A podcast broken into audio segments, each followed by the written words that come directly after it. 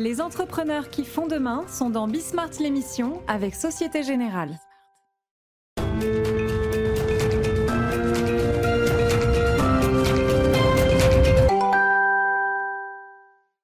Salut à tous, c'est Bismart. Euh, nous voilà de retour pour une nouvelle semaine de débat autour de l'actualité politique, l'actualité économique du jour. Euh, il y a énormément euh, d'éléments dans énormément de terrains différents et variés. Donc, je ne vais pas vous faire de sommaire parce que je sais d'ores et déjà qu'on n'aura pas le temps de faire tout ce ce qui était prévu. Donc après, ça génère des frustrations. Il ne faut pas générer de frustrations. Donc c'est parti, c'est Bismart.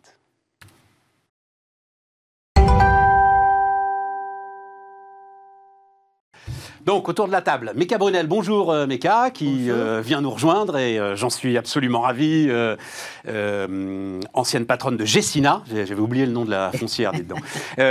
Aujourd'hui administrative de, société, comme Françoise Gris, bonjour Françoise, merci de nous rejoindre, multiples casquettes et aujourd'hui aussi administratrice de, société. Jérôme Matisse, salut Jérôme, prof d'éco à la Sorbonne et à la Dauphine. À Dauphine. Parlons de choses sérieuses. Parlons de choses sérieuses. Et euh, auteur d'un blog, La finance au cœur de nos vies, dont je ne sais pas s'il a été revitalisé depuis que j'en parle. Pas encore, mais bientôt. bientôt, ça, bientôt. s'en occuper. non, et puis, alors, on n'aura pas le temps d'en parler, mais avec FTX, enfin, avec tout ce qui est en train de se passer en ce moment, c'est absolument passionnant. Mais, euh, Meka, c'est toi qui m'as alerté là-dessus, en fait, euh, quand on réfléchissait euh, vendredi à, à, un éventuel, à d'éventuels sujets. Et il se trouve que les choses se sont accélérées pendant le week-end. Euh, ça reste d'ailleurs un truc incroyable que les, États-Unis d'Amérique mettent une semaine à obtenir des résultats, mais bon, c'est aussi les votes par correspondance et tout un ça. Un mois en, en euh, fini tamponné. Oui, oui, oui, ça, ça, reste incroyable. Mais euh, donc, ce qui était une défaite républicaine est en train de se tourner en déroute.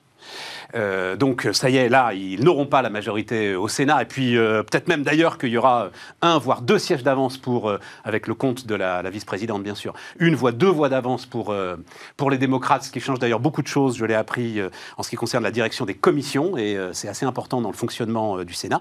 Et puis même à la Chambre des représentants, il n'est pas du tout sûr qu'à l'arrivée, ils arrivent à avoir la, majorité, les républicains. Déroute des candidats trumpistes. je vais citer d'ailleurs, je vais me permettre de citer Jean-Éric Brana, qui est pour moi depuis une bonne dizaine d'années, hein, sans doute celui qui analyse le mieux ce qui se passe aux États-Unis et qui, euh, allez voir son compte Twitter notamment, il est remarquable, et qui dit il faut regarder ce qui s'appelle les secrétaires d'État dans les élections euh, régionales et locales. Je ne sais pas si vous avez regardé ça, Meka. Et l'ensemble de ceux qui étaient, ce que les Américains appellent les deniers, ceux qui euh, rejetaient le résultat de l'élection présidentielle, ont été battus. Tous. À plat de couture. Donc il s'est passé un truc là. Ben, il s'est passé un truc, c'est assez intéressant.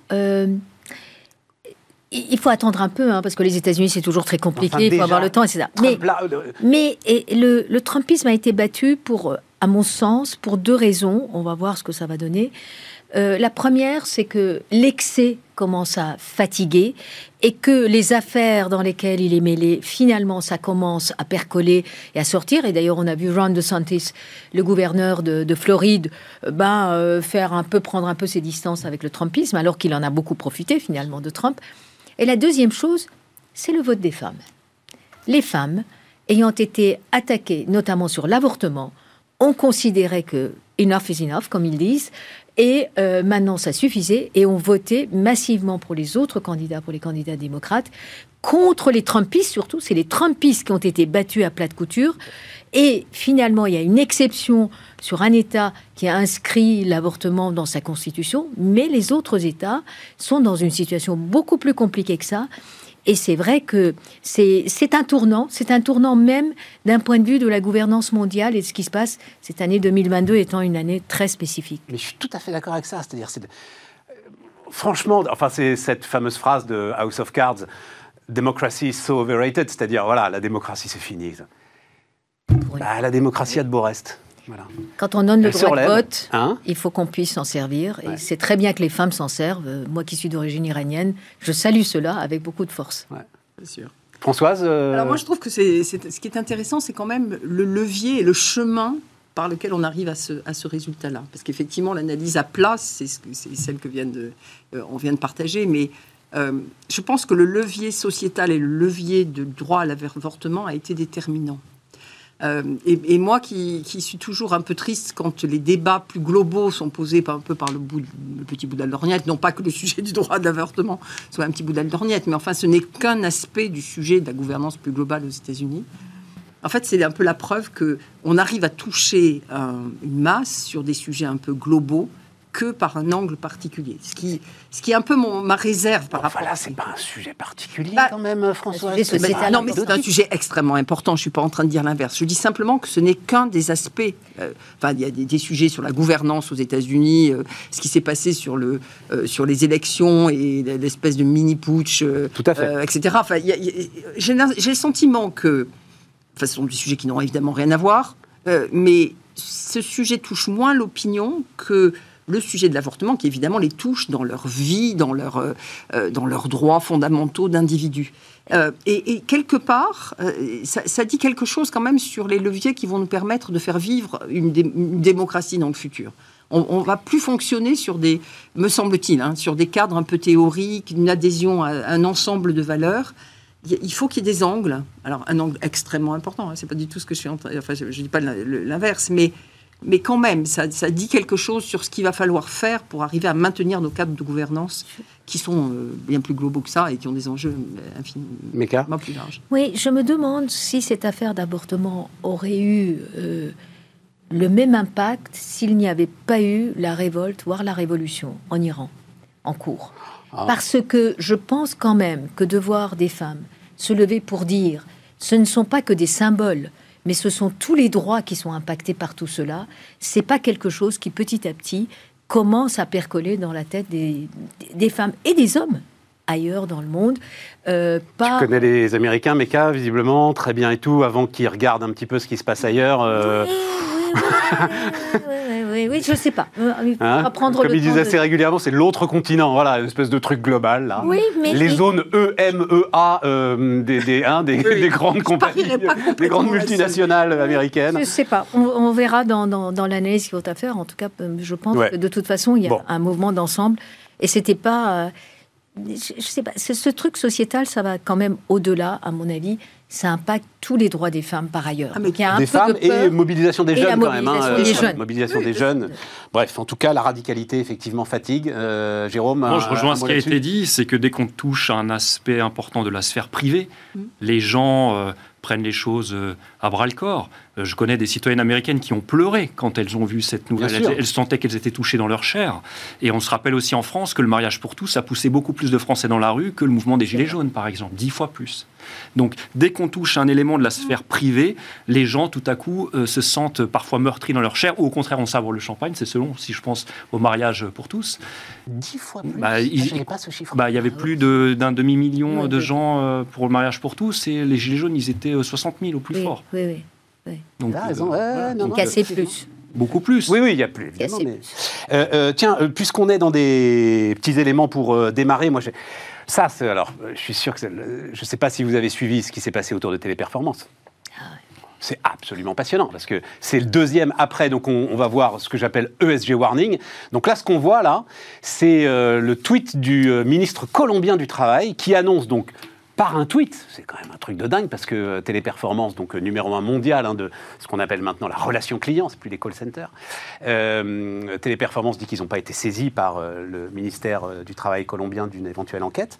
Donc par un tweet, il annonce que la Colombie va enquêter sur les conditions de travail. Alors, c'est un sujet à de multiples entrées d'ailleurs. Hein. Ah conditions de travail du côté de ce que Téléperformance fait sur la modération de TikTok et notamment des vidéos TikTok. Il euh, faut savoir que Téléperformance emploie plus de 40 000 personnes euh, en Colombie.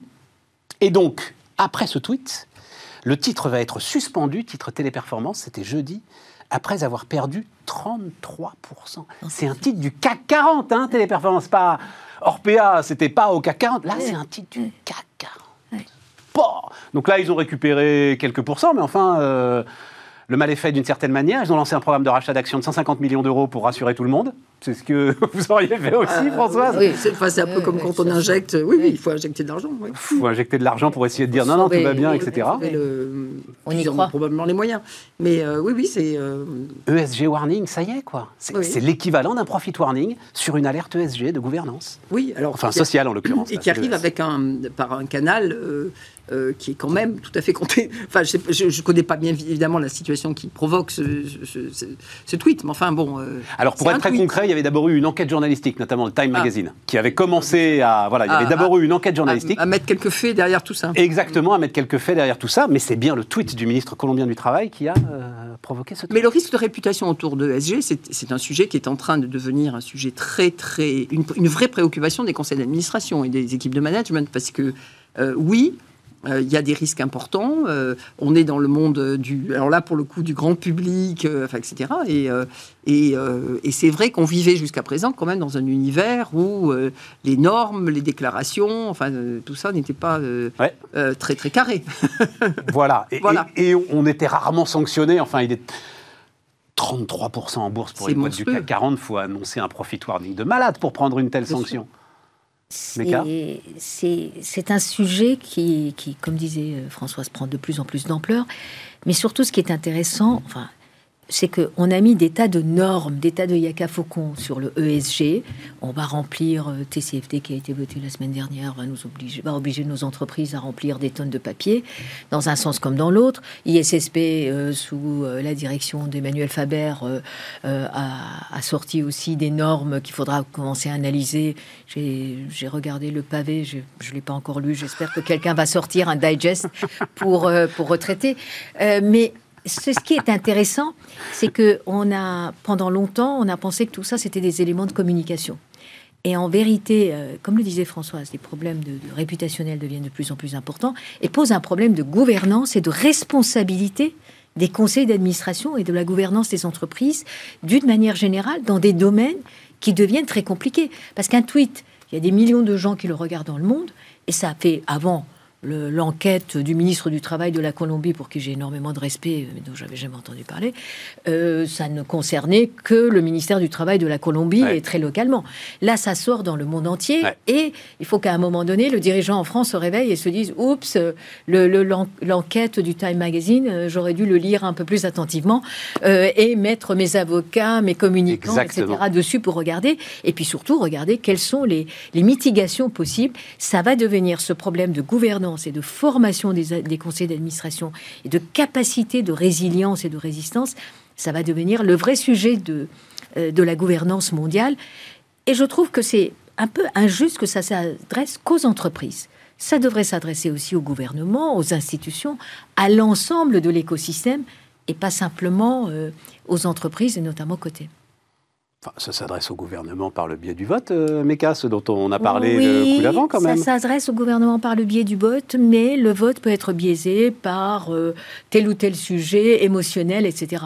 Chez les, dans les entreprises, ça entraîne des, des, des, des, différences. J'y pensais en, en, voyant les documents que tu nous as passés, le fameux tweet. Je me disais, oh là là là là là. les équipes de direction doivent être dans un état. Le conseil, que fait le gouvernement C'est quand même 10%, juste préciser, c'est 10% de leurs effectifs quand même en Colombie, hein, euh, les performances. Bah, D'ailleurs, c'est sur une activité qui représente pour l'instant que 7% de leur chiffre d'affaires. La, la, la modération des contenus des réseaux sociaux, mais qui est évidemment une activité euh, en pleine croissance, malheureusement.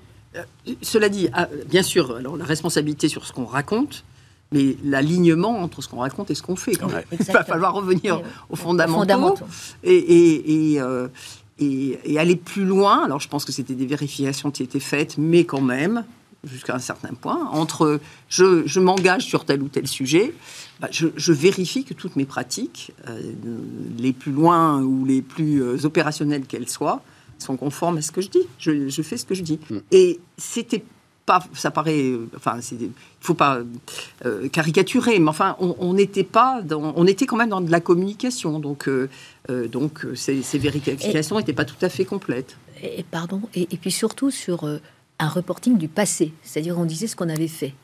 Là, il faudra qu'on se projette sur la période à venir. Donc, on n'est pas simplement, et c'est pour ça que l'éducation, tout le système de formation et d'éducation du, de, de, la chaîne devient important, sachant que les États ont des lois différentes et que ça s'interprète euh, tout cela. Par, il euh, y a pas, oui, tu parlais de warning, il y en a eu plusieurs pour cette entreprise. Comme tu disais, ils emploient 400 000 personnes dans le monde, 10%, 40 000 personnes en Colombie. Mais regardons déjà pendant le, le, Covid, en France, il y a des syndicats mm. sur les sites de Belfort, dans le sud de la France, etc., qui dénonçaient le fait que oui, l'entreprise ne respectait même pas les bases, les, règles sanitaires. Non, c'est pas normal qu'on ne respecte pas les règles sanitaires euh, mises en place par les autorités publiques au sein des bureaux en France. Non, ce que je veux dire, c'est normal que les syndicats, sur, un, sur des jobs en plus qui sont des jobs difficiles aujourd'hui. Si tu regardes l'actualité qui a euh, qui s'est parfois emparé du sujet de cette entreprise Téléperformance, elle est surtout connue pour avoir gagné des parts de marché en rognant sur les salaires, en rognant sur les conditions de ah, travail. T'as raison, il y avait un terreau, c'est ça elle, elle représente quelque part ce qui est détesté dans le capitalisme.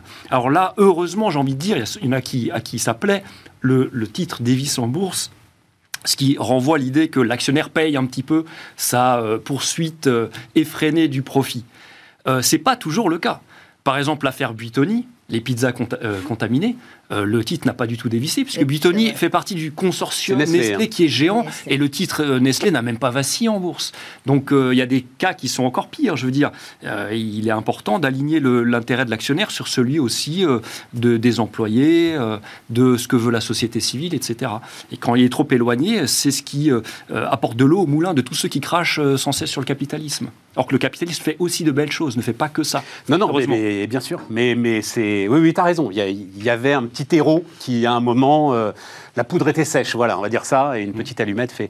Non, juste moi, il se trouve qu'au moment où on créait cette chaîne, on s'interrogeait, etc., sur la forme qu'elle devait prendre, j'avais eu la chance de rencontrer le patron de YouTube euh, pour l'ensemble de l'Europe.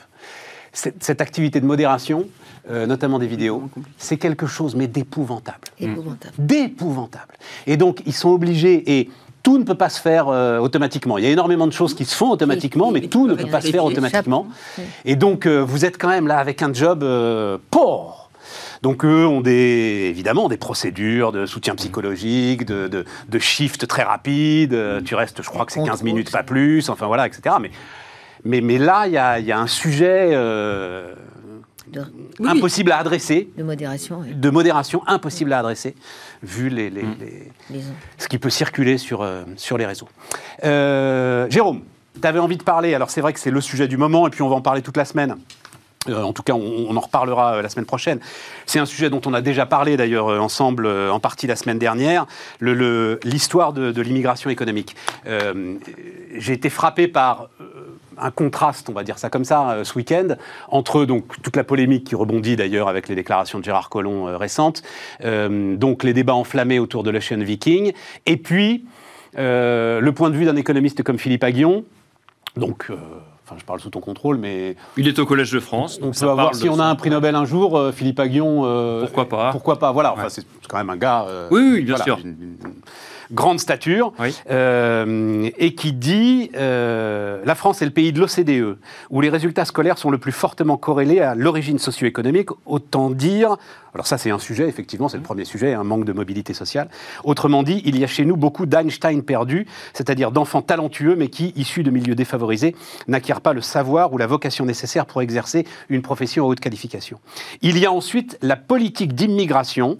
Les immigrés aux États-Unis génèrent près d'un quart de la production totale de brevets et près d'un quart du nombre total d'entrepreneurs, alors qu'ils représentent à peine plus de 10% de la population américaine. Or, en France, c'est un sujet épidermique et on l'a vu avec, euh, euh, il y a dix jours maintenant, la loi présentée par euh, Olivier Dussopt et par Gérald Darmanin. C'est un sujet, on a l'impression, dont on n'a pas le droit de parler, en fait, l'immigration économique. Comment est-ce que tu regardes ce... Oui, alors d'abord, les chiffres sur, aux États-Unis parlent d'eux-mêmes, mais c'est bien sûr le fruit d'une politique d'immigration américaine. Ultra volontariste, Qui sélectionne le talent. Par exemple, les GAFAM sont à la recherche des meilleurs informaticiens du monde et réussissent à les attirer. Euh, il en est de même pour les universités américaines que je connais bien. Euh, bon, donc là, il y a un lien fort qui peut être fait entre immigration et innovation. En France, c'est pas du tout ça, parce que c'est pas du tout le même modèle, la même politique d'immigration. La France a plutôt opté pour une immigration de main d'œuvre peu qualifiés. C'était le cas encore dans les années 70, lorsque les grands groupes industriels dans l'automobile, la pétrochimie, la métallurgie, etc., sont notamment allés chercher beaucoup de main-d'œuvre en Afrique du Nord, au Maghreb. Ensuite, il y a eu la politique du regroupement familial sur laquelle je ne vais pas revenir. Mais c'est pour dire que, alors depuis, ces groupes industriels ont délocalisé ou ont remplacé les, ouvriers par des machines. Mais quand on regarde sur les postes qui ne sont pas délocalisables, le BTP par exemple, vous allez sur n'importe quel chantier de bâtiment travaux publics en France, vous trouverez euh, des immigrés. Et on continue cela. On va plus loin parce que moi, c'est les, syndicats. Non, on ne parle plus français sur les chantiers, te disent euh, les syndicats de, BTP. Donc tu, tu, peux aller même beaucoup plus loin en ce qui concerne le BTP. D'accord. Ok. Alors le, le, le fait est que euh, ces deux politiques qui sont menées de part et d'autre de, l'Atlantique, on les voit aussi du point de vue de l'immigré. Si je suis un ingénieur euh, de talent, un informaticien par exemple, est-ce que je vais cibler la France? Non. Je vais cibler un pays anglo-saxon où la rémunération pour un diplôme du supérieur est largement plus élevée. Attends, mais là j'ai une question justement. Oui. Si je cible pas la France, est-ce que c'est aussi parce que le climat politique, le, débat politique sur l'immigration est un débat euh, qui ferait fuir n'importe quel. Quand tu vois les arguments sur lesquels Trump a été élu, ça n'a pas quand même refroidi Trump, il a quand même fait la chasse aux Mexicains. Ça a, refroidi. Tiens, on va voir, je l'ai déjà montré, ça a refroidi, euh, Jérôme. Regarde le, baromètre de l'attractivité mondiale. Ah, les États-Unis ont perdu. Mais bien, sûr. Bien sûr, Mais les États-Unis, et ça reste les États-unis, recul de deux places. fait. Hein, donc je crois que c'est EY hein, qui fait ce, il reste, baromètre. Il reste devant la France. Il reste devant la ah, France bah, quand même. Non, mais ce que je veux dire. Singapour et la Suisse sont. Oui, bien sûr. Ce que je veux dire, c'est que du point de vue de l'immigré, au contraire, si on n'a pas de diplôme, eh bien, la France, c'est un super pays, parce qu'on arrive avec un SMIC très élevé, plus élevé au regard de ce qui se pratique ailleurs. Je rappelle quand même que quand on perçoit le SMIC, on fait partie des 10% des gens les plus riches du monde. Et par ailleurs, les, toutes les dépenses de santé et d'éducation sont socialisées en France. Donc, autrement dit, quand on n'a pas de diplôme, la France, c'est super. Quand on est surdiplômé, qu'on est talentueux, les pays anglo-saxons, dont les États-Unis, c'est super. Donc, pour aller vraiment, tu me dis, va plus loin, je vais jusqu'au bout. Si on voulait véritablement faire une politique d'immigration qui accueille les talents, ça voudrait dire qu'il faut faudrait être prêt à remettre en question notre système de redistribution auquel les Français tiennent tant. Est-ce qu'on est prêt à aller jusque-là Et est-ce que c'est ce qu'on a envie de faire? Je ne suis pas sûr. Donc il ne s'agit pas simplement de dire allons chercher les Einstein. En plus, si on pense aux Einstein qui seraient dans nos zones d'éducation prioritaire, il faut savoir qu'aux États-Unis, l'ascenseur social est encore plus en panne qu'il ne l'est en France. Non, mais je retiens ce que tu dis, c'est-à-dire c'est malheureusement une photographie de la situation du travail en général. C'est-à-dire, euh, il vaut sous-qualifier dans une situation bien plus favorable en France qu'ailleurs dans le monde, surqualifié dans une situation bien plus délicate euh, en France qu'ailleurs dans le monde. Et il y a juste, si tu me permets, un deuxième point que j'aimerais dire. Un deuxième point que j'aimerais aborder, c'est euh, je ne suis pas sûr. Attends, attends. Est-ce qu'on est vraiment dans une, un, immigré surqualifié et dans une situation inconfortable en France. Je ne suis pas sûre. non, mais elle sera, ce que nous dit Jérôme, c'est qu'elle sera meilleure que beaucoup d'autres endroits dans le monde. Mais il y, a des aspects communautaires aussi. C'est-à-dire que les États-Unis ayant travaillé sur ces sujets-là, le Canada par exemple, depuis des années, les pays du Nord aussi depuis des années, il y a des vraies communautés euh, et une réputation. Euh, qui est faite et qui dit euh, je vais trouver non seulement un, un, environnement favorable, mais aussi des gens qui, comme moi, ont réussi et d'ailleurs se sont intégrés. Hein. Ce n'est pas forcément des communautés qui vivent euh, euh, dans, un, dans un schéma communautaire. Donc il y a une espèce de, de, cycle, cercle vertueux qui, qui s'établit et, effectivement que l'on n'a pas mis en place. Donc euh, c'est pas tant voilà, c'est pas tant parce que la situation, en fait, en France, on a de quoi offrir des jobs à des, à des ingénieurs, à des, à des médecins, dont on manque. Mais... Les médecins, c'est un très bon exemple, puisque dans la diagonale du vide, on trouve des médecins généralistes roumains, et vous poussez la porte de n'importe quel hôpital, vous allez trouver des spécialistes venus d'autres continents. C'est un très bon exemple, mais les conditions de travail en médecine en France sont très bonnes, parce qu'on a de l'équipement dans nos hôpitaux, et puis on paye bien quand même. Alors, je sais que l'hôpital est en crise, mais on paye relativement bien par rapport à des gens qui exerceraient au Moyen-Orient, par exemple, et qui, pour qui. Mais euh, cela dit, le...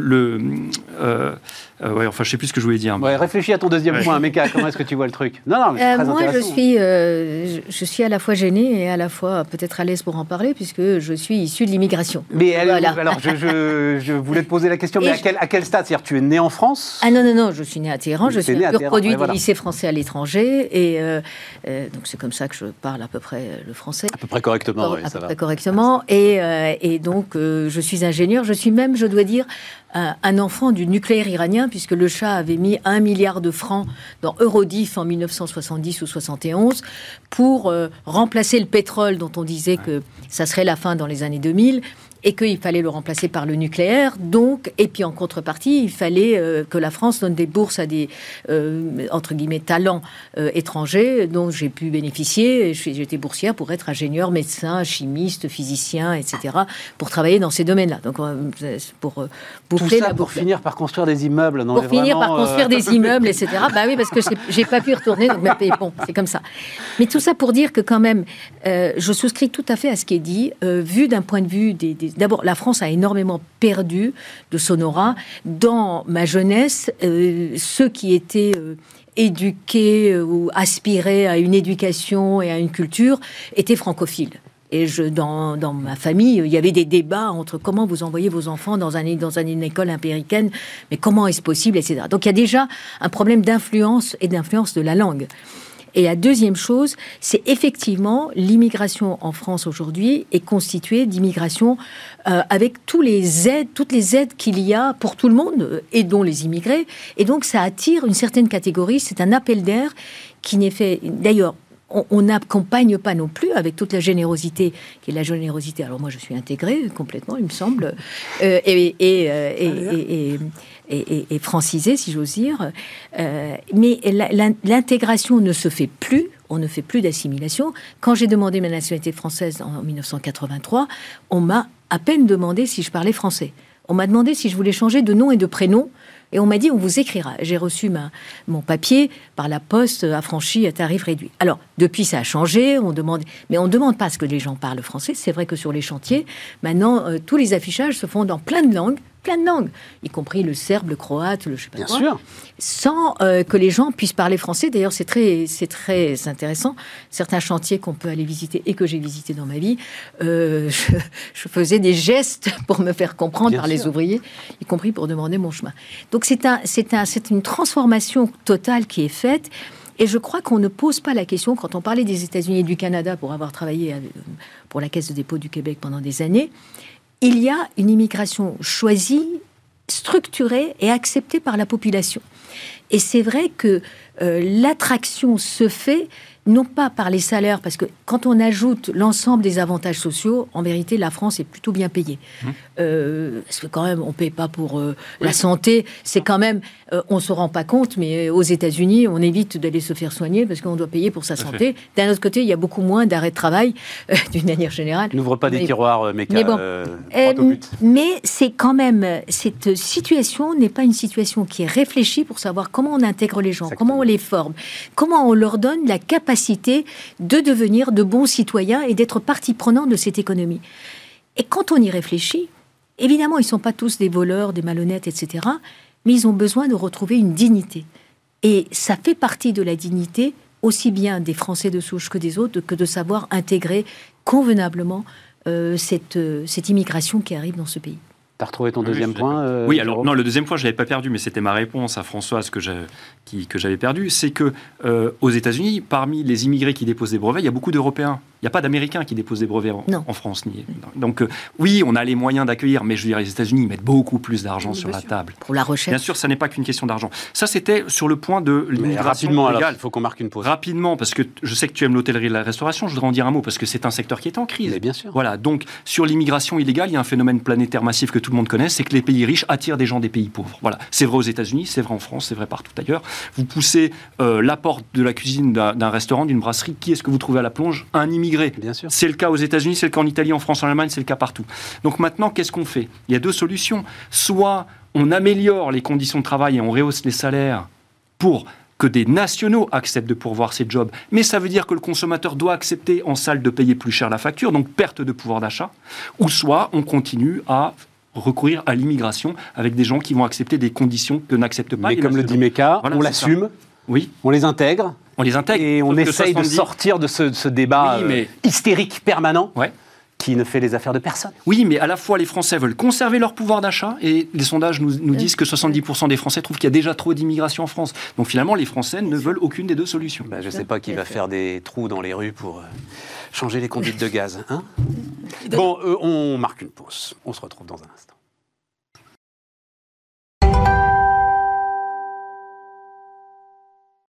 On repart, on reparlera euh, dans la semaine de, cette question euh, passionnante.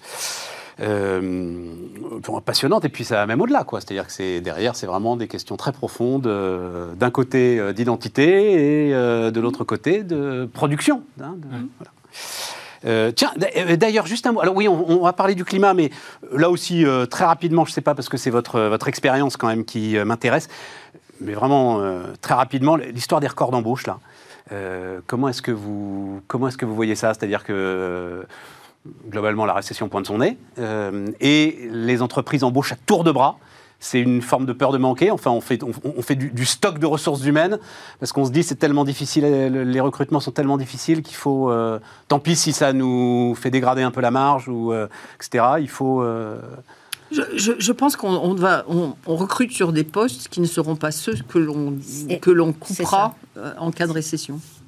Je, partage tout à fait ça. C'est-à-dire qu'il y a une différence entre les compétences que l'on recherche et, que, et dont on aura besoin de toute manière, et peut-être même en particulier dans une conjoncture difficile, euh, des postes sur de la technologie, par exemple, hein, mais pas seulement, par rapport à des postes qui sont, eux, plus liés à l'activité du moment et qui seront ceux dont on aura besoin de les réduire si l'activité se, D'accord. Donc euh, c'est toute la difficulté d'ailleurs de faire, de gérer des effectifs en France puisque tout est quantitatif et, et, un, euh, un poste c'est un poste, mais néanmoins je pense que les entreprises euh, sont convaincues qu'elles ont besoin de changer, leur, de transformer totalement leurs leur, euh, leur compétences. Et elles continuent, elles continuent à travailler sur ces sujets-là parce que, conjoncture ou pas, il faudra se transformer.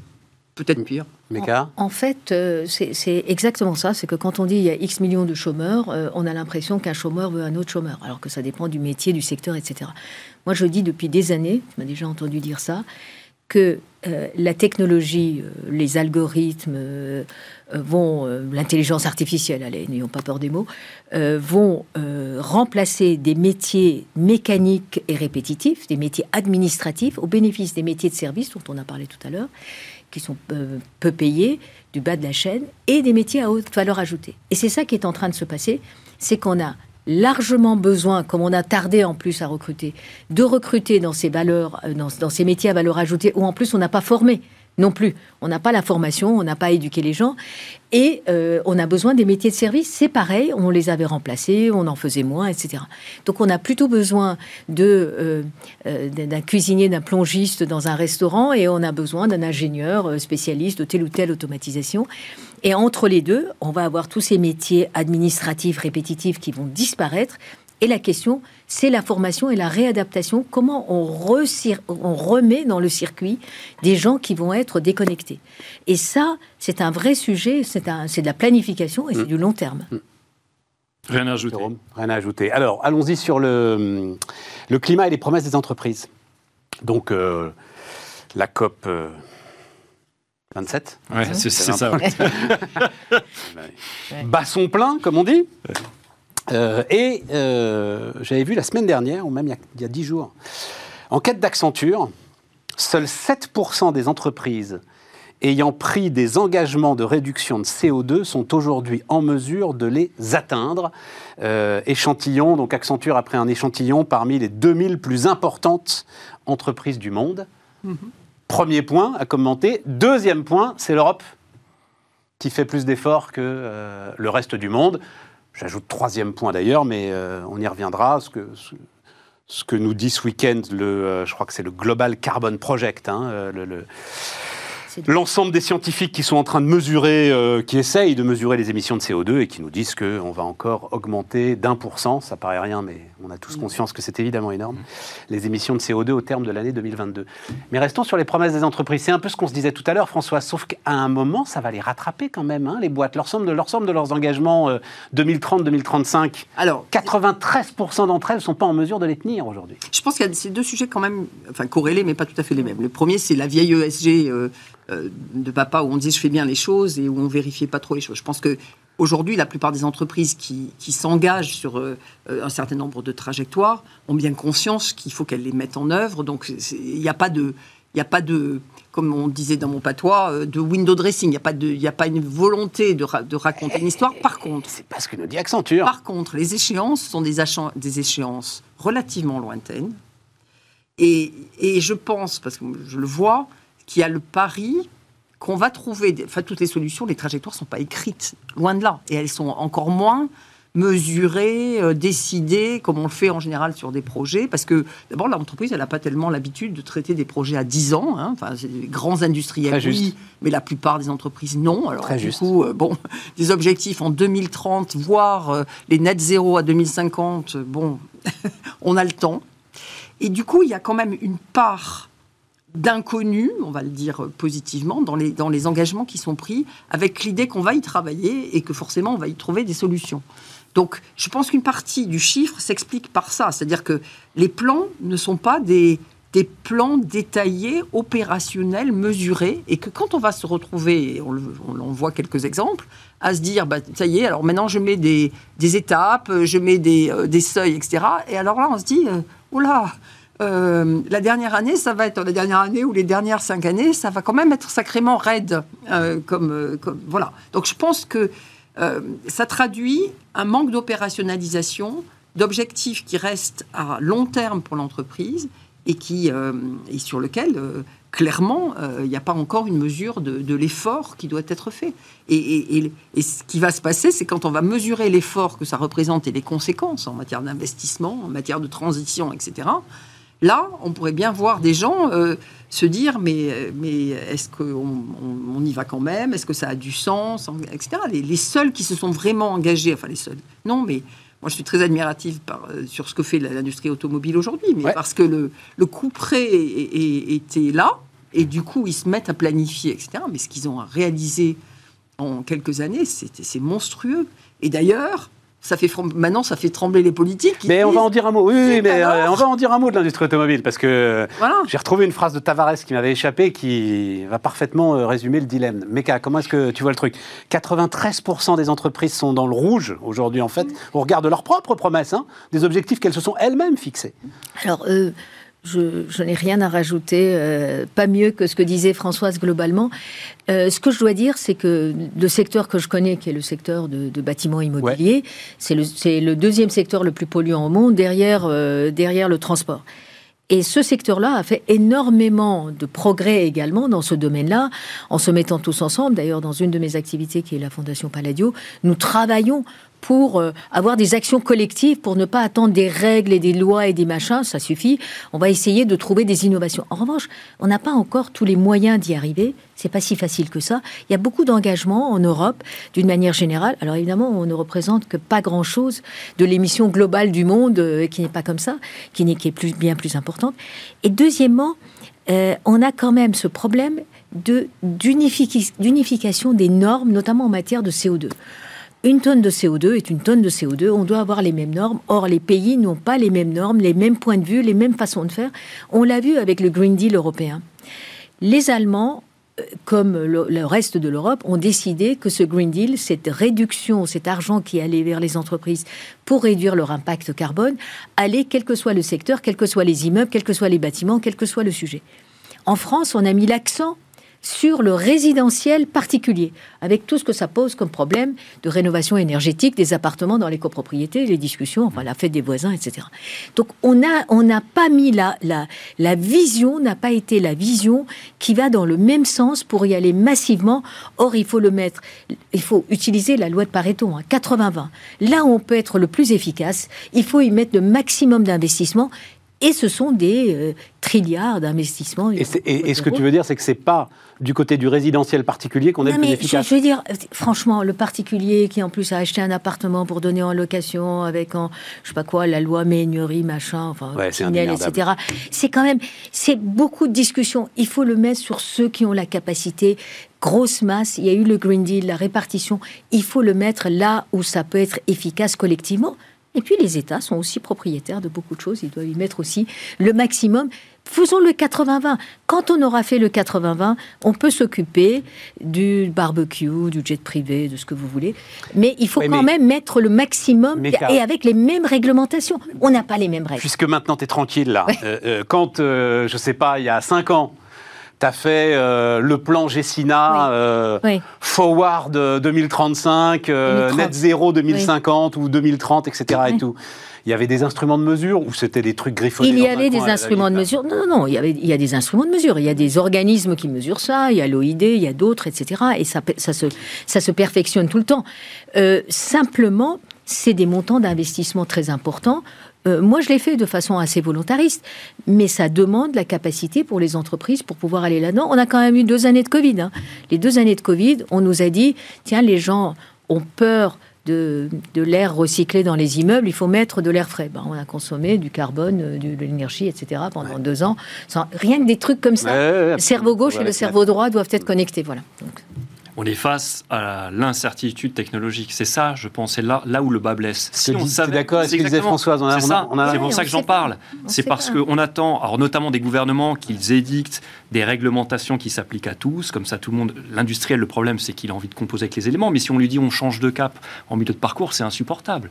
Et, le problème, c'est ça, c'est que euh, pour les gouvernements, il est très dur d'édicter des règles dans un contexte où on ne sait pas quelles seront les technologies propres. Si on prend le cas de l'automobile, Bon, d'abord, j'ai envie de dire, il y a une solution qui est certaine pour le coup et qui fonctionnerait, c'est de baisser notre niveau de consommation. Mais ça, euh, le monde s'y refuse. Les pays riches entendent conserver leur niveau de vie et les pays pauvres entendent améliorer le leur. Donc, euh, regardez à, quelle vitesse les Chinois se mettent à la voiture, c'est effrayant. Donc, on nous dit, l'injonction dans le secteur automobile, maintenant, c'est de consommer, enfin, d'acheter des voitures batteries, sauf qu'on sait très bien qu'avec les batteries, on ne sait pas ce qu'on pourra en faire. Et maintenant, il y a un doute. On dit, ah, peut-être que c'est pas la bonne technologie. Et, et, ça va être comme ça dans tous les secteurs.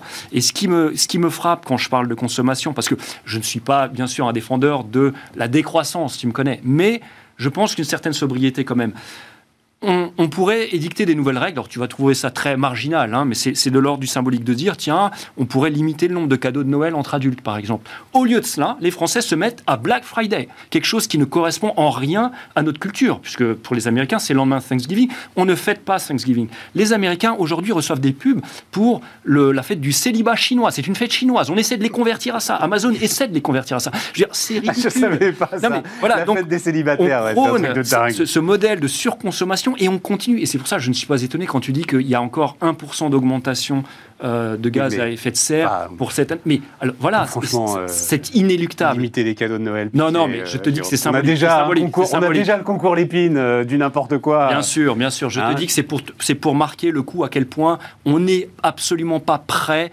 à restreindre notre niveau de consommation. pas du tout. Pas du tout. Parce qu'on attend Godot, parce qu'on attend la, solution technologique magique. Mais, mais, qu'il n'arrivera pas comme ça. Et parce qu'on est comme les entreprises, on n'arrive pas en fait à se projeter à 20 ans. même nous, j'ai l'impression en tant que citoyen. En tant je sais que pas, comportement, je pense que c'est très compliqué. très compliqué. Alors c'est pour ça aussi que les jeunes sont plus mobilisés sur ces sujets-là et que je pense qu'on ne peut on peut quand même agir sur des comportements collectifs. Alors sûrement pas par la loi et, sur les cadeaux de Noël, mais, euh, mais euh, les référentiels changent quand même. Donc il faut trouver d'autres façons euh, d'imposer des, comportements responsables, fancy, enfin sympathiques, etc. Euh, parce qu'on voit bien quand même des changements de, comportement sur certaines générations. Regardez, il y a plein de jeunes qui n'ont pas de permis de conduire. Oui. Bah, c'est super. Euh, il y a un moment qu'on dit que les jeunes sont mobilisés. Le constat, c'est que les émissions ne baissent pas quand même. Donc, à un moment, euh, ils changent de portable s'ils achètent. Alors, c'est vrai qu'ils font du vélo, mais, ils prennent l'avion. Voilà, voilà. parce que je voudrais qu'on parle de l'automobile, parce que c'est intéressant. la phrase de Tavares, donc c'était en fait dans une longue interview au Parisien avant le mondial de l'automobile. Et Tavares, donc Thierry Breton, s'était pas encore exprimé pour dire tiens, au fait, 2035, euh, plus de voitures thermiques, euh, c'est peut-être un peu dur. Et Tavares dit, et là c'est vraiment euh, chef d'entreprise, je veux votre commentaire, ma grande peur, c'est qu'on tire comme des fous sur le manche ce qu'on est en train de faire, dit Tavares, et qu'on nous dise ah bah finalement non. Fallait refaire. Bah oui, mais c'est ingérable quand vous avez à décider de milliards d'investissements. C'est des, des Titanic hein, qu'il faut changer de, direction. Voilà, c'est ça. Enfin, en essayant d'éviter. Des paquebots, on va prendre des paquebots. Des paquebots, mais en essayant d'éviter les icebergs. Euh, et ça, c'est un, un, un sujet. On ne change pas comme ça. Les entreprises ne changent pas comme ça de, stratégie, de méthodologie, d'investissement, de, d'infrastructure. Parce que pour euh, fabriquer, bah, il faut une infrastructure. Mais bien sûr. Pas comme ça. Quel que soit le métier d'ailleurs, quel que l'on soit dans le service ou pas. Euh, mais c'est un, c'est pour ça que je dis, il faut qu'on soit beaucoup plus pragmatique et, proche du terrain et qu'on essaye des trucs et qu'on puisse changer de cap plus facilement et qu'on soit pratico-pratique, comme disent les Québécois, plutôt que d'avoir des règles qui nous tombent du ciel comme ça en disant tournez à gauche, tournez à droite, faites un demi-tour, etc. Ça fait un bazar pas possible. Et il faut qu'on soit cohérent les gaz à effet de serre, le CO2, c'est le CO2, c'est la seule chose qui peut se mesurer. Par exemple, la biodiversité, c'est beaucoup plus compliqué que ça, c'est beaucoup plus local. eh bien, il faudrait qu'on ait des règles qui s'appliquent partout de la même manière. Déjà, en Europe, ça s'applique pas de la même manière d'un pays à l'autre. Françoise? Oui, alors je partage, je partage, mais ça dépend de quelles règles on parle. Euh, je, je, pense qu'on ne peut pas demander aux acteurs privés euh, compte tenu des efforts à, réaliser et quand même des, euh, des, conséquences, alors des investissements, puis des conséquences de la transition. Enfin, ah euh, la, trajectoire qui est en train de prendre sur l'automobile, elle aura des conséquences sociales. Personne n'en parle, mais enfin. il mais si, tout le monde en parle. Alors, maintenant, elles un peu sont réglées les conséquences. Enfin, et donc, du je vais dire, euh, pardon, je vais être un peu provocateur. Elles sont très très limitées en fait les conséquences sociales, tu sais, euh, Françoise. Ben, euh, de deux choses l'une. Hein, on a massivement délocalisé une grande partie de la production automobile. oui, ok, t'as les fonderies dans les Vosges. Voilà, les fonderies dans les Vosges. Bah, ils connaîtront le sort des maréchaux ferrants. Je, pense qu'il y a encore pas mal de, postes. Je, regardais les chiffres sur l'Allemagne hier et il y a encore pas mal de postes qui vont être touchés par cette transformation. Mais, mais et cette décision là c'est à l'entreprise à, à, les prendre, bien sûr, mais il faut les aider. Enfin, on ne peut pas demander à une entreprise qui a des comptes à rendre à ses actionnaires tous les jours de, euh, de décider, par exemple, un changement comme celui qui est en train de faire l'automobile sans les aider un peu. Oui, Sinon, mais au moins, il faut enfin, on les met, Si on a fait du coup, il faut, s'y tenir quand même. C'est absolument dingue. C'est ce que je dis. C'est-à-dire que mm. les règles, les politiques, elles sont quand même là pour aider la décision d'acteurs privés qui doivent, euh, qui doivent les assumer. Ça, ça, ne peut qu'aider les industries automobiles. il, faut que ça soit, il faut que ça soit durable, si j'ose dire. Alors, il faut que ce soit durable, il faut que ça s'applique à des cadres euh, globaux et pas à des règles de détail. Euh, mais, mais il faut effectivement donner un cadre parce que les décisions qui sont à prendre sont des décisions où on ne peut pas on ne peut pas attendre d'un acteur privé qu'il gère tous les paradoxes et les contradictions. Exactement. Euh, donc il faut un cadre politique autour de, pour les aider. Enfin, ça me paraît une évidence. Sauf que, pour aller exactement dans la continuité de ce que tu viens de dire, il faut un cadre politique à très long terme ce qui n'est pas le truc. Et on n'arrive même pas à avoir des cadres politiques à moyen terme. On est bien d'accord. Non, mais c'est ça. C'est le. bien sûr. C'est le long terme. Oui, mais moi je pense que ça n'est pas un manque de vision. Attention, c'est le fait de dire on ne va pas s'engager sur un chemin immuable, sachant que la technologie est incertaine. C'est plus ça. C'est une absence totale de vision. Euh. Ah non, mais non. Mais une absence totale de vision. Qui peut sortir sa boule de cristal pour nous dire quel est le bon moteur pour faire rouler une voiture euh, dans Écoute, c'est un débat qu'on avait euh, la semaine dernière. Moi, je prends l'exemple, il vaut ce qu'il vaut. À un moment, programme Apollo. Voilà. Donc, à un moment, le gars dit on va aller sur la Lune. Très franchement, à la limite, ça n'a aucune importance. Mais au moins, il y a une direction, il y a un cap, l'ensemble des investissements savent euh, où ils doivent aller, les technologies euh, ont une euh, ligne directrice pour, pour la recherche. Oui, mais le cap ici, ce serait dire. Et à la limite, aller sur la Lune, c'est presque un détail. D'accord, mais on dirait dans ce cas-là, le cap, c'est on passe au moteur électrique à 100%, même si le recyclage des batteries fout en l'air la planète. On trouvera les... Mais bah non, bah c'est pas ça l'objectif. Mais, mais à ce moment-là, tu t'arrêtes, tu fais plus rien.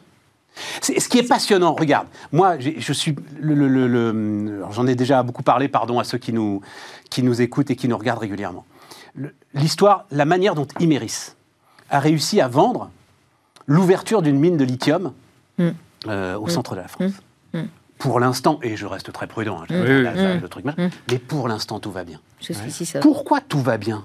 Parce que ça y est, on a tous compris cette nécessité du lithium. Pourquoi on comprend cette nécessité du lithium Parce que effectivement, tu as un cap, enfin qui semblait à peu près clair, vers la voiture électrique, vers la batterie de toute façon fixe ton cap et tu verras bien. Mais si tu n'en as pas, tu vas rester assis jusqu'à, comme le dit Jean Covici, qu'il y ait le feu à la forêt de Fontainebleau. Oui, je suis. le cap technologique viendra euh, au fil du temps. Moi, je ne pense pas qu'on aura de toute façon jamais le cadre défini euh, une fois pour toutes et on saura ce que ça sera. Ça viendra avec du temps prenons l'exemple d'Apollo qui est un joli exemple, eh bien, il y a eu des tas de retombées technologiques et d'améliorations qui se sont faites au fil du temps, et des retombées en matière de médecine, en matière de, euh, de toutes sortes de sciences, la médecine en particulier, l'agriculture, etc., venant de ce voyage sur la Lune dont on se demandait pourquoi euh, c'est pas simplement un spectacle.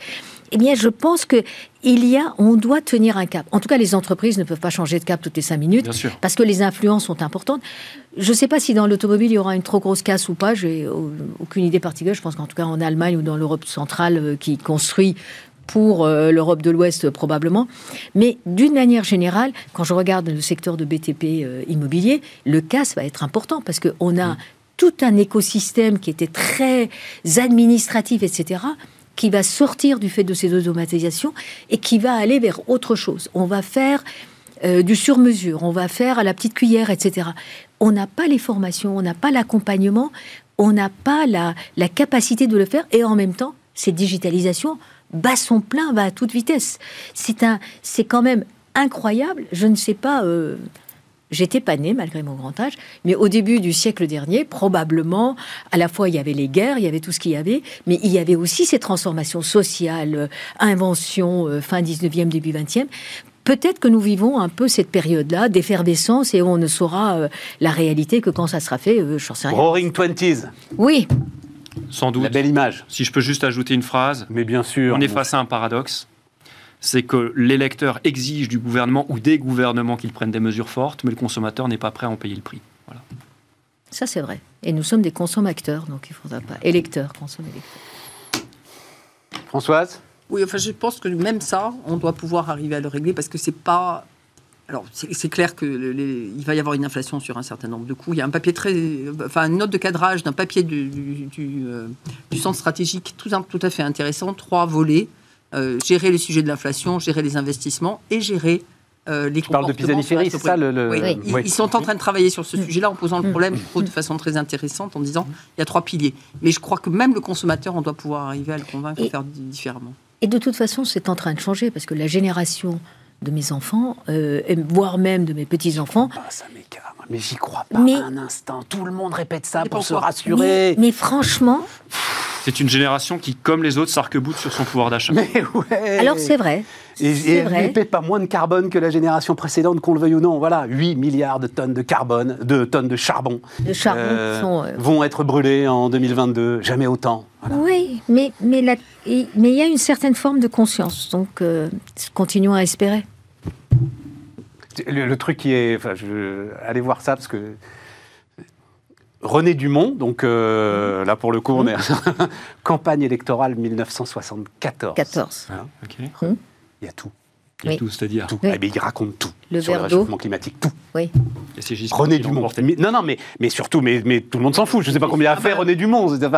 personne ne l'entend, peu importe. Mais c'est voilà, intéressant. Je ne sais pas ce que ça veut dire sur la façon dont on n'arrive pas à appréhender le long terme et choses comme ça, mais allez voir, il y en a partout. Tu fais Lina, une petite campagne, juste un mot de parce qu'à ce moment-là, euh, c'était à la télévision dans des dans des postures surannées. Et, euh, voilà, mais il, dit tout, il dit tout absolument tout sur le réchauffement, le carbone. On a su, on a su. Il faut quelques visionnaires qui euh, définissent le cap, qui n'en parlent pas nécessairement, mais mettent ce qu'il faut pour avancer. Allez, dernière minute, je veux votre avis sur ces histoires de dividendes salariés, là, mesdames. On va voir la une du Figaro de ce week-end, là, où visiblement le gouvernement a l'air de vouloir accélérer. Voilà, accélère sur le dividende salarié. C'est une manière d'éviter de taxer les super profits, nous dit-on euh, ce matin. Enfin bref. Ça vous intéresse Ça vous intéresse pas Non, François, ça lui tombe des mains. Bah, alors, mais non, on, savait que ça allait arriver, hein, parce que ça, c'est dans l'air depuis un bon moment, etc. Ça fait partie des énièmes mesures qui ont pour objectif d'essayer de faire, de créer une espèce de compensation, de communication euh, à, d'autres aspects. Euh, euh, voilà, on, a un problème fondamental. Des outils pour partager la valeur au sein de l'entreprise, on en a plein. Hein. et, et, donc, on, a, on, en, on, en, créerait un, un, énième. Un nouveau, ouais. Et celui-là avec des contraintes de lien entre les différents outils. Enfin bon, donc. Est-ce que le dividende salarié, c'est une alternative à des augmentations de salaire? Est-ce que c'est... non, c'est en plus... Enfin bon, tout ça, c'est une, une c'est de la com. oui, l'idée, je ne l'ai pas précisé, mais l'idée, ce serait effectivement donc euh, cette affaire remonte à Thibault Langsade hein, euh, pendant la campagne présidentielle. Effectivement, l'obligation enfin, de lier distribution de dividendes et instrument de partage de la valeur. C'est juste ça pour l'instant. Sachant que au sein de l'entreprise. Sachant que ces instruments existent, la participation, euh, euh, l'intéressement. Euh, moi, dans, mon ancienne entreprise, il y a et intéressement et participation et des plans d'épargne d'entreprise dans lesquels on a on, on, subventionne le rachat d'actions et il y a une voilà donc et, pour autant et dividendes, et dividendes aux actionnaires et ils ont les dividendes puisqu'ils sont actionnaires. Simplement, le vrai sujet, c'est quand l'entreprise perd de l'argent, beaucoup d'argent comment on partage la valeur négative dans l'autre sens? Jamais.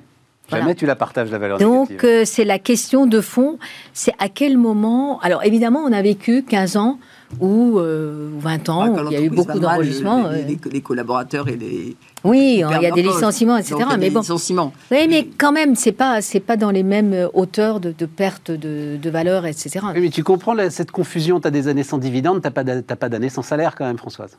Non, non, mais bien sûr. Et donc, on va augmenter encore la confusion entre la rémunération du risque et la rémunération en fait, du travail. Le sujet, c'est pour ça que je dis que c'est de la com, c'est que les dividendes, c'est devenu une espèce de truc, euh, euh, un porte-drapeau d'un capitalisme euh, détestable, où, les actionnaires, où les actionnaires abusent, une partie du capital. Hein.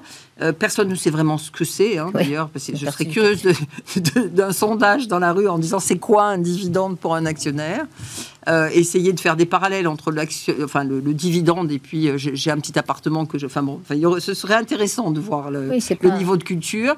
Donc c'est quelque chose, c'est devenu un gros mot et du coup, pour régler ce problème-là, euh, on crée un instrument qui va euh, euh, qui va ajouter à la confusion rapidement mais La, la, vérité, c'est juste simplement qu'on a, on a vécu des années avec des taux d'intérêt très très bas, sans, sans, inflation, sans rien, et que la valeur du capital a augmenté de façon massive. C'était pas euh, on verra ce que ça va donner ces années inflationnistes. Un mot, euh, Jérôme Oui, oui, c'est vendu comme euh, le fait d'apporter de, la cohésion sociale autour de la distribution de la valeur ajoutée au sein de l'entreprise. Ça remet en question l'idée même du capitalisme, que c'est les propriétaires du capital qui prennent le risque de la variation de la valeur ajoutée. Et ce qui est la partie fixe, c'est versé comme salaire. Alors, bien sûr, à long terme, tout ça, c'est variable puisque les postes peuvent disparaître. Mais il y a un aspect fiscal qui n'est pas mentionné et que joue aussi le gouvernement.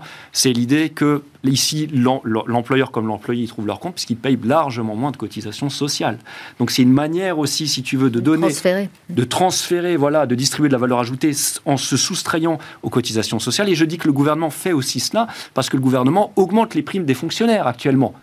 Et les primes, c'est la même chose. Ça n'est pas sujet à toutes ces cotisations sociales. Donc il y a aussi, euh, voilà, il y a une volonté politique, je pense, parce que c'est euh, explosif la question des, cotisations sociales.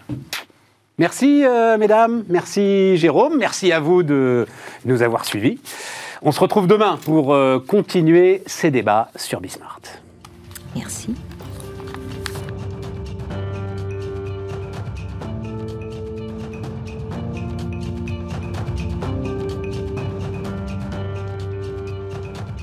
Les entrepreneurs qui font demain sont dans Bismart l'émission avec Société Générale.